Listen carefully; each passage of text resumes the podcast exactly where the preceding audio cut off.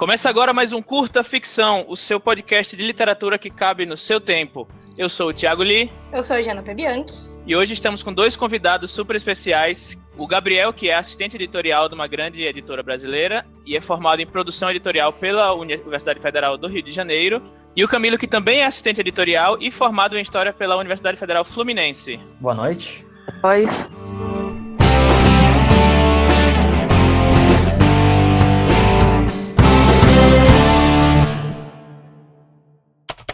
Como funciona uma editora? Né? Antes de tudo, eu acho que esse programa aqui vai ser bem interessante, tanto para autores nacionais né, que estão aspirando é, publicar por uma editora, publicar pela primeira vez, estão escrevendo seus primeiros textos, né? Como é que os projetos de livro, né, as propostas de textos chegam a um editor de uma editora? Né? Como é que ele escolhe os livros que serão lançados? Né? Acho que essa é uma uma dúvida que paira no ar, pô, será que vão ler meu original, né? Onde é para onde será que eu devo mandar meus originais, né? Gabriel, você que tem uma, uma, boa, uma boa experiência aí no, no ramo editorial, como é que você, que vê, você vê essa questão? É, a editora em que eu trabalho é principalmente voltada para livros, na verdade, de ficção estrangeira. Então, a gente não, não mexe tanto assim com é, recebimento de originais de autores nacionais. Só que eu conheço o processo, né? Trabalho com pessoal que mexe de fato com livros de, de literatura nacional, e eu vejo que, principalmente em grande editora, tem é, o, vários é, intermédios entre o autor que quer publicar e o editor. O, um dos mais famosos, é claro que todo mundo conhece, é o agente, né? Que você chega uhum. no editor a partir desse é, intermediário que é, a meio que aposta no seu livro, ou conhece você, ou recebeu também uma indicação e chegou em você, de, você chegou nele de algum jeito, e ele que vai entrar em contato com as editoras em busca de alguma oportunidade de publicação. Nesse caso, não é tanto uma questão de você mandar o seu original para uma pilha, que, que, também algumas editoras abrem, só que eu vejo que é mais é, comum a publicação se dar a partir de a, contato de agentes. É, eu tenho feito um, alguns cursos né, sobre edição tal, e uma, algo que é quase uma unanimidade no que eu vejo com os próprios editores que estão dando, ministrando as aulas, o cara que é né, que nunca foi publicado antes, não tem uma plataforma, um público, né? Uhum. Ele dificilmente será aceito somente pelo seu mérito né, textual, a não ser que ele tenha alguma proposta muito interessante. Sim, sim, é porque geralmente né, o editor de uma editora grande ele tem muita coisa para trabalhar. Ele também tem é, é, livros originais para ler, ele tem livros para trabalhar, para produzir, né? Então para o editor pegar o seu livro para ler é só quando ele está realmente bastante interessado. Aí, nesse caso, é essencial que haja alguma maneira de, de tipo, essa ideia chegar no editor com alguma, algum atrativo, né? No caso, ou uma recomendação muito, é, muito confiável, ou é, algum potencial de vendagem do livro, porque, no final das contas, né, a editora também é também é uma empresa, né? E, e o editor também precisa um resultado para o dono da empresa, ou para o dono do editor, ou para um coordenador, porque também, né, também não tem esse do editor só publica o que ele quer, né? Tem, principalmente editora grande tem um conselho editorial que tem que aprovar as contratações, que tem que aprovar inúmeras coisas no livro. Então, nem sempre só o texto importa, porque não é todo mundo também que vai entrar em contato com o texto. Nessa hora eu acho que é importante, assim, dando um comentário perdido aqui do que eu venho escutando sobre o mercado americano e que eu escuto agora também aqui no Brasil, é importante a gente ter uma. Não sei se vocês concordam comigo, se vocês já viram isso acontecer na, na empresa que você trabalha, mas é legal você ter uma boa sinopse, um bom pitch, né? Um bom, uma boa sinopse de uma linha, para às vezes você conhece o editor ali num curso, numa bienal, sei lá, num evento, e às vezes só de você mandar uma boa apresentação da sua ideia, de repente é uma maneira dele chegar no seu livro caso ele chegue, caso o texto chegue de outra maneira, numa pilha de, de, de, originais ou qualquer coisa assim, né? Eu acho que é uma coisa legal de ter na cabeça, assim. Eu acho que essa questão do pitch depende muito do tamanho da editora. No, eu trabalho na editoria de ficção nacional hein? e a gente também publica bastante não ficção brasileira. E é uma questão da gente raramente, ao menos, ver o original chegando, porque quando o original chega, ou ele chega na pilha, que chegam quatro, às vezes, originais por dia, e vai subindo aquela pilha que do tamanho da editoria, apesar de ser uma empresa grande, editoria pequena, tem pouca gente trabalhando, nós mal temos tempo para ver, ou então já chega como o, Gabriel falou, já chega com uma indicação assim direto para o editor. Uhum. E nesse caso, eu acho que ele vai olhar mesmo com um carinho maior, só que, por exemplo, faz alguns dias chegou um original de um amigo dele, alguma coisa assim conhecido, e mandou uh, uma moça lá ler, dar uma olhada, ver se presta, ver se não sei o que. Não, não vai direto assim. É, então eu acho que o pitch ele é bom para chamar atenção, talvez, só que eu não sei se ele é o suficiente ou uhum. se ele é mais importante do que, por exemplo, indicação ou potencial de vendas, que isso é muito importante. É, também preciso lembrar que o autor nacional, especialmente autor de ficção contemporânea, é, também não é apenas o potencial de vendagem, mas também o potencial de honra, assim, né, de, de status, que, por exemplo, quantos prêmios será que este livro tem o potencial de ganhar? Também funciona muito assim. A gente tem que ver direitinho, acho que editora por editora, é, é o tamanho de editora, porque são casos e casos. É, é bem complicado, bem complexo esse sistema. É que geralmente também, né, tipo, é, recomenda-se que autores nacionais, principalmente de ficção comercial, né, comecem por é, editoras menores, para você, é, assim que você, quando você finalmente chegar na editora grande, você já ter um histórico, né, você já não ser mais aquele desconhecido, porque uma editora grande, ela geralmente tem é, processo enorme envolvido, né? É mais, é mais provável que deem atenção a alguém que já se provou em outro lugar antes, entendeu? Sim, eu acho também que se você é um autor iniciante e você começa por uma editora grande que tem um, um bom marketing, né, uma boa distribuição, e você não vende bem nessa editora, eu acho que você meio que queima seu filme, porque, poxa, se o cara na editora grande, com um bom estratégia de marketing, com uma distribuição grande, não vendeu, né, quem é que vai querer esse cara mais, sabe? Pois é. Uhum. Pois é. Mas você, você vê muito caso, por exemplo, de gente que é do contrário, né? Que gente que começou independente ou em editora pequena, aí mesmo em editora pequena se provou um sucesso de vendas, né? Conseguiu angariar um grande público, e aí com essa base formada, é bem mais provável que uma editora grande dê mais atenção pro original, porque pô, o cara se numa editora pequena conseguiu vender, né? Tipo, só penca de duas, três tiragens aí, imagina numa editora grande, né? Aí o pessoal realmente aposta de vez com, com esse potencial de venda, né? Isso, isso é claro, eu tô falando mais ficção comercial, né? Ficção é, literária, né? Alta literatura e tal, tem realmente isso que o Camilo falou de como esse autor tem potencial de, de ser premiado, né? Tipo, de ganhar um jabuti para editora, por exemplo, ou ganhar mérito, assim, porque, ah, esse é um autor importante, agora a editora é, tá publicando um autor importante, sabe? Isso realmente conta numa questão mais de mercado cultural, assim.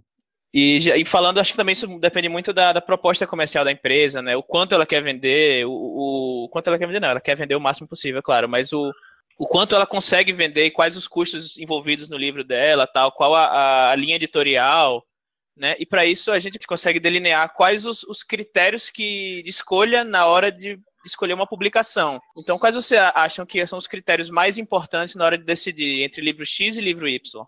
Então, eu acho que realmente depende da, do tipo de ficção, né? A gente está aqui falando de ficção, é, ficção, ficção de gênero, ficção especulativa, ficção, ficção literária ou é, é, literatura fantástica, né? Eu acho que se for uma ficção é, comercial, esses critérios vão pesar para o lado comercial, né? Tipo, o autor, se ele tem uma base, né? Se, por exemplo, livro de youtuber, né? Que não é de ficção expressivamente, ou mesmo esses livros de Minecraft, são tendências que acabam pesando na hora da editora montar um catálogo para o ano, por exemplo. Ah, os livros de é, romance erótico estão pegando, então vamos tentar botar um romance erótico aqui para surfar nessa onda, né?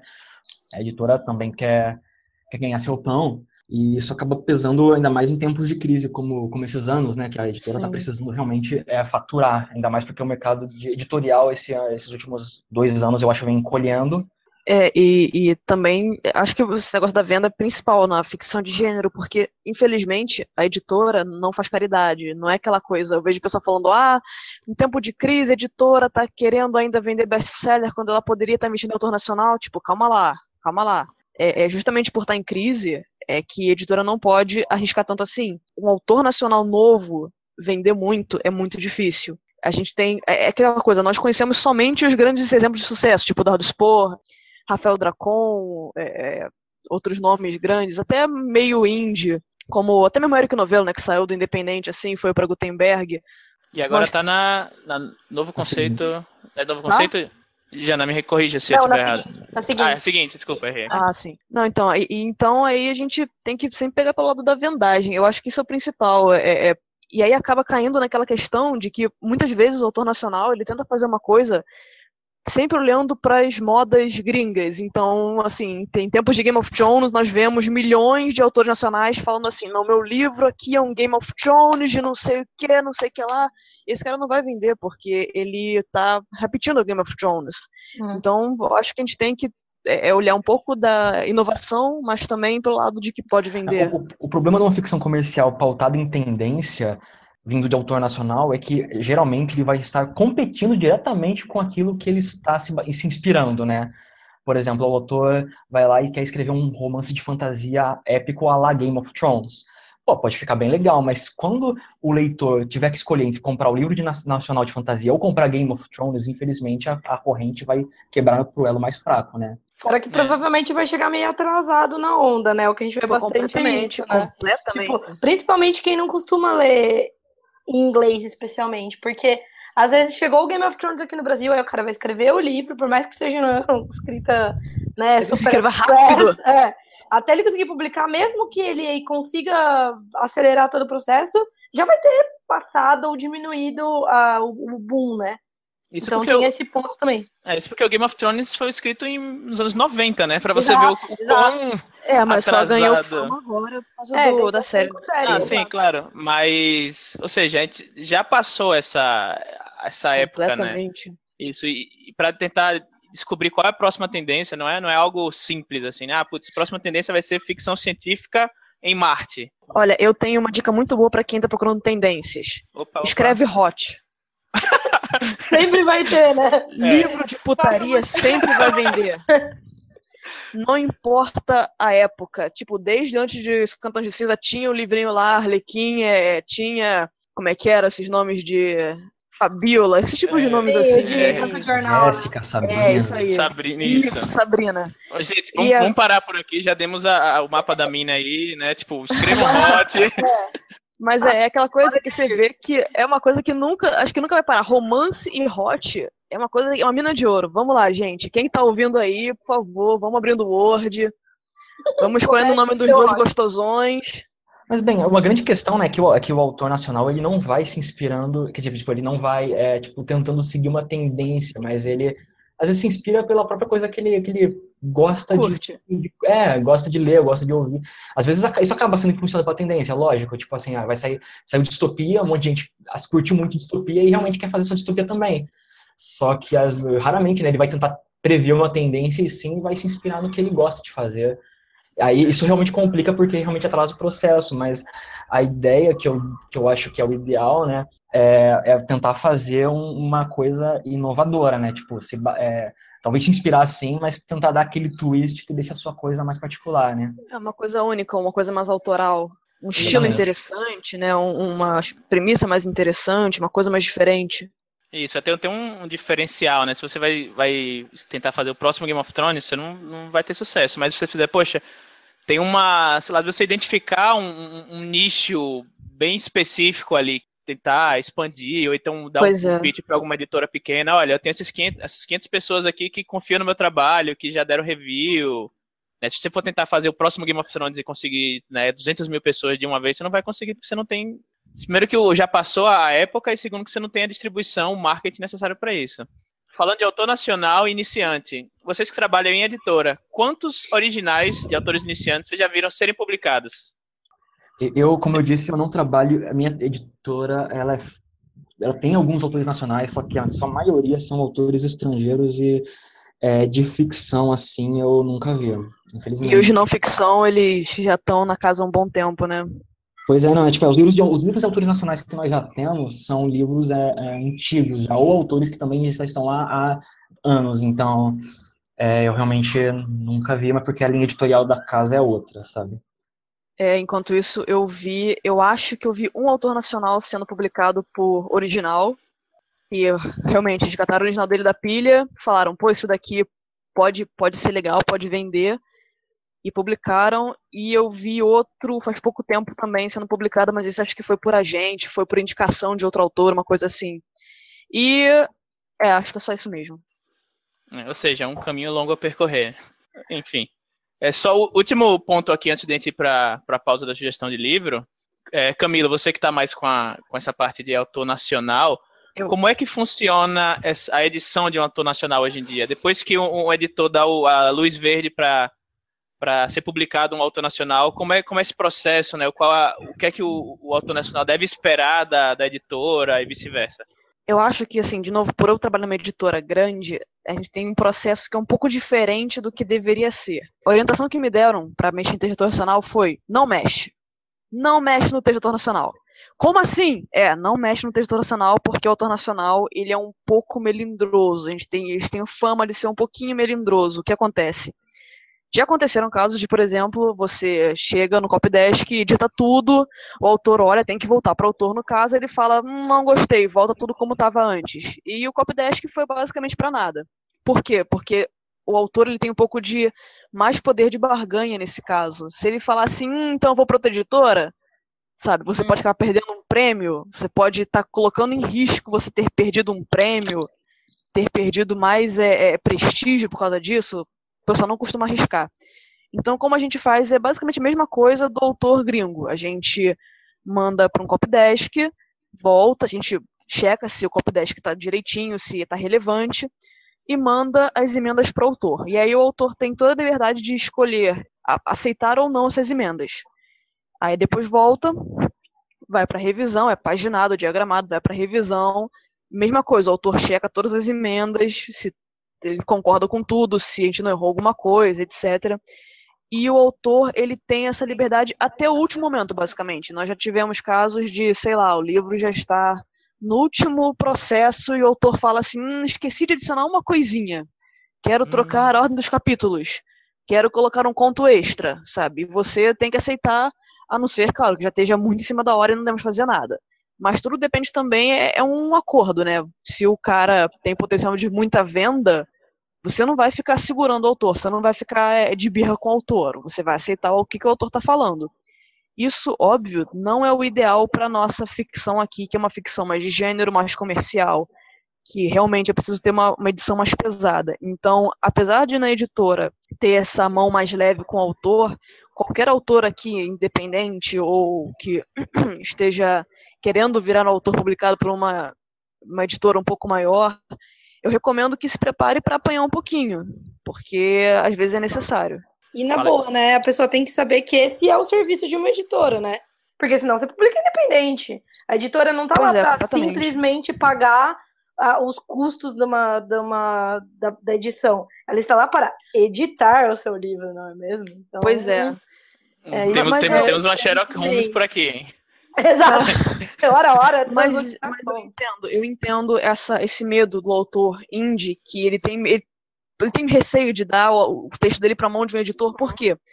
Um editor, especialmente editores pequenos, você não conhece o cara, você não sabe quem ele é, você não sabe se ele entende do que ele está editando. Já aconteceu várias vezes comigo de eu entregar um texto na mão de um editor pequeno e ele começar a falar tanta coisa esquisita, sabe, no meu texto, e eu pensando assim, tá bom, mas você não tá falando, você não tá você não lê a mesma coisa que eu, sabe? O que você tá falando?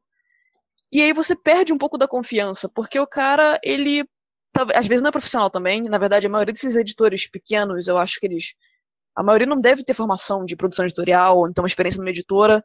A maioria das vezes a pessoa que realmente só quer ganhar uma graninha, cria uma editora, imprima seu livro por 20 mil reais e GG Easy. E aí eu entendo que o cara tem um pouquinho de receio em entregar o texto dele, mas é, é, por isso que eu acho que o editor independente, o editor pequeno também tem que ter uma profissionalização. Sim. Ele também tem que, tem que saber o que está falando, ele tem, ele tem que passar confiança, né? Se ele quer que o autor confie, ele também tem que passar confiança. É, e depois que o autor passou por uma dessas, é, abre aspas, editoras que né, imprimem o livro dele e tem uma, uma experiência ruim, ele meio que fica queimado. Ele, é, não que ele fica queimado, ele que tem uma imagem ruim de editoras em geral, né? Então qualquer um que venha Sim. mexer no livro dele, ele já tem aquela resistência. Pois é. E vamos parar aqui para a sugestão de livro da semana. É, Camila, eu sei que você tem uma sugestão de livro. Ah, então, é, o livro que eu queria sugerir é o Tenentes, a Guerra Civil Brasileira, do Pedro Doria. Como assim, Camila? Não ficção? Então, é não ficção, só que você vai ler não ficção e você vai gostar, porque isso aqui é escrito como se fosse um thriller mesmo fala um pouco da história do Brasil na década de 20, 30, questão do tenentismo. Deve tudo falar, né, que é, Carlos Prestes, Siqueira Campos, mas basicamente é interessante porque é uma parte da história brasileira que muitas poucas pessoas conhecem. Por exemplo, São Paulo e Rio de Janeiro foram bombardeados durante essa pequena guerra civil, entre aspas, que nós tivemos, e as pessoas pouquíssimas, sabem disso. Hum. Então, o, o Pedro Doria, que é o autor, ele pega esses acontecimentos fantásticos, assim, né, absurdos que nós nunca imaginaríamos, como assim é, é, atiraram contra o centro do Rio, como assim bombardearam São Paulo, e, e transforma numa história, numa narrativa mesmo, que eu acho que chama bastante atenção para o leitor mais leigo, mas também chama atenção para o leitor que está procurando uma coisa mais especializada, assim, de história mesmo. É bem legal para quem conhece a história brasileira, que sim, se interessa, é fantástico. Legal, acho que está faltando um pouco disso, da, das pessoas verem o que tem de interessante na nossa própria história, né? Pois é. A gente vai colocar o link do, do livro aí na postagem, né? E entrem, entrem no. Procure o livro pelo nosso link, né? Que é o link patrocinado tal, para ajudar a gente aqui a continuar fazendo os episódios. E... Você não paga nada mais por isso, né? Mesmo valor. Sim, sim, não paga nada mais. E ajuda nós. Bom, estamos de volta.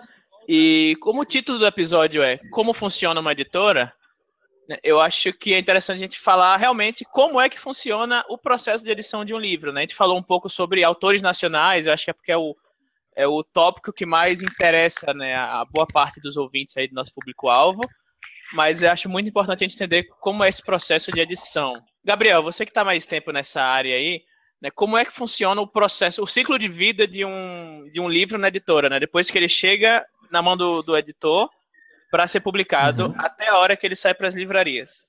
Você primeiro chega, Não, chega o original, né? Pode chegar de inúmeras maneiras, né? Na pilha, por agente, o que é mais comum, por scout, se for é, livro estrangeiro, né? Porque as editoras também têm é, contratados que ficam de olho nas tendências lá fora e nos livros que pegam, assim, para também já, tipo, informar os editores, olha, esse livro aqui vai acontecer, hein? fica de olho. E aí pode acontecer uma contratação também. Mas, é bem, é, você quer saber depois da parte do livro na mão do editor, né? Então, é o seguinte, o original chega, é, se for um livro estrangeiro, ele vai para tradução, se não, ele pula essa etapa. Tendo feito isso, ele vai para preparação de originais, né, que a gente também pode chamar de copy desk. Alguma, é, essa parte da nomenclatura é um pouco, um pouco de, confusa, porque tem algumas editoras que, para quem preparação e copy desk são coisas diferentes, algumas que são a mesma coisa. É, é, o, é o, o, o, básico, dar uma olhada no texto ainda digital, né, no Word, tendo sendo traduzido ou no próprio original e já fazendo aquela revisão mais profunda, sabe?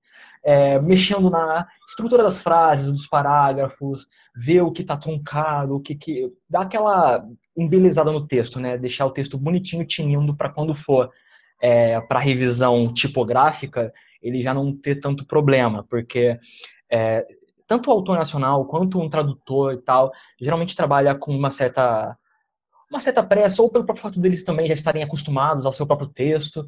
Tem algumas é, coisas que apenas os profissionais conseguem é, enxergar no texto, né? Alguns problemas mais que não são só palavras erradas, mas às vezes uma, uma questão de do fluir das frases que é, o leitor até não percebe isso porque ele já entra em contato diretamente com o texto tratado. Depois dessa preparação, é, o livro volta para a editora. Essa preparação é feita geralmente por um profissional externo, um freelancer, para quem a editora manda esse livro. E o assistente editorial, ou o próprio editor, se for um livro bem importante, dá uma olhada nesse copy desk, nessa preparação e vê se é pertinente. Que foi como o Camilo falou na questão do autor nacional, né? Você vê quais foram as alterações propostas e vê se isso é se isso faz sentido, né? Ou se é meramente trocar seis por meia dúzia, nesse caso você acha melhor não fazer. Se for autor nacional de peso, assim, você também quer um texto é, já mais é, leve, porque uma revisão mais leve, porque o autor nacional também tem esse poder de, de, tipo, não querer que mexam muito no seu texto, porque o texto tem toda uma peculiaridade. Enfim, é feita essa, essa liberação da, da, da preparação pelo, pelos assistentes editoriais. Depois disso, com o texto já pronto e preparado, bonitinho, é aí sim que ele vai ser diagramado. Ele vai para ou para própria diagramadores externos ou para a gente da própria editora que vão transformar o livro naquelas páginas que todo mundo vê, né? E nisso é impresso, não não o livro, mas essa, essa, essas páginas diagramadas são impressas geralmente em folha 4 mesmo, que é o que chamam de a prova do livro, né? Tipo, é uma, uma prévia de como vão ficar cada página.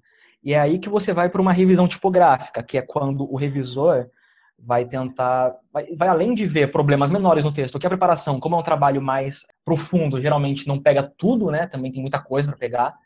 E também para ver se, por exemplo, teve um problema de diagramação, se um parágrafo está com espaço a mais, ou se é, alguma linha foi invertida, acontece todo tipo de coisa né, na, área, na hora de diagramação, que é importante que alguém veja a prova já diagramada, e não apenas o texto bruto, para também é, ter essa garantia de que quando o livro for impresso vai sair tudo bonitinho. E depois dessa revisão, volta para os diagramadores que eles vão aplicar todas as alterações sugeridas. Aí geralmente é impressa uma nova prova, que pode passar outra vez por uma, é, por uma revisão, ou pode ir diretamente, por exemplo, só para um profissional ver se foi tudo aplicado direitinho ou não. Sempre tem essa checagem, porque o diagramador também, na hora de aplicar, essas alterações, pode acabar esquecendo alguma, né?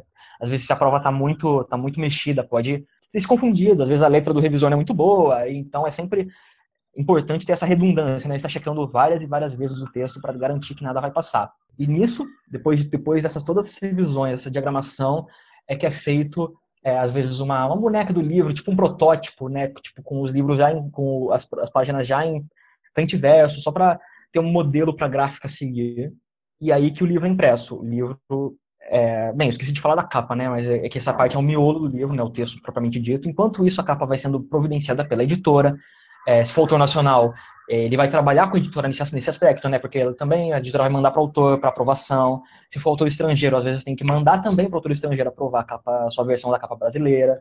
Se for estrangeiro, também pode ser que eles usem a mesma capa do que saiu lá fora, e tem que entrar em contato com as pessoas que fizeram a capa original, comprar imagem, é todo um processo de gerenciar todos esses aspectos da produção que tudo saia seguindo um prazo, né? Nisso, geralmente, o livro já está é, programado para alguma, alguma data do ano, tem todo esse planejamento, às vezes a editora é, seis meses de antecedência quando o livro vai sair, e esse planejamento pode ser flexível ou não, dependendo das datas também. E quando, então, tá tanto a capa, que é, também é revisada inúmeras vezes pela editora quanto a, o miolo já estão preparados, aí sim que vai para a gráfica. São impressos a tiragem especificada. Numa editora grande, é, tem um, geralmente um conselho editorial que define quantos livros vão ser impressos, qual vai ser o preço do livro, se, se a capa está apropriada, ou se acham que essa capa não, não cabe muito com o livro, não, funciona com público-alvo.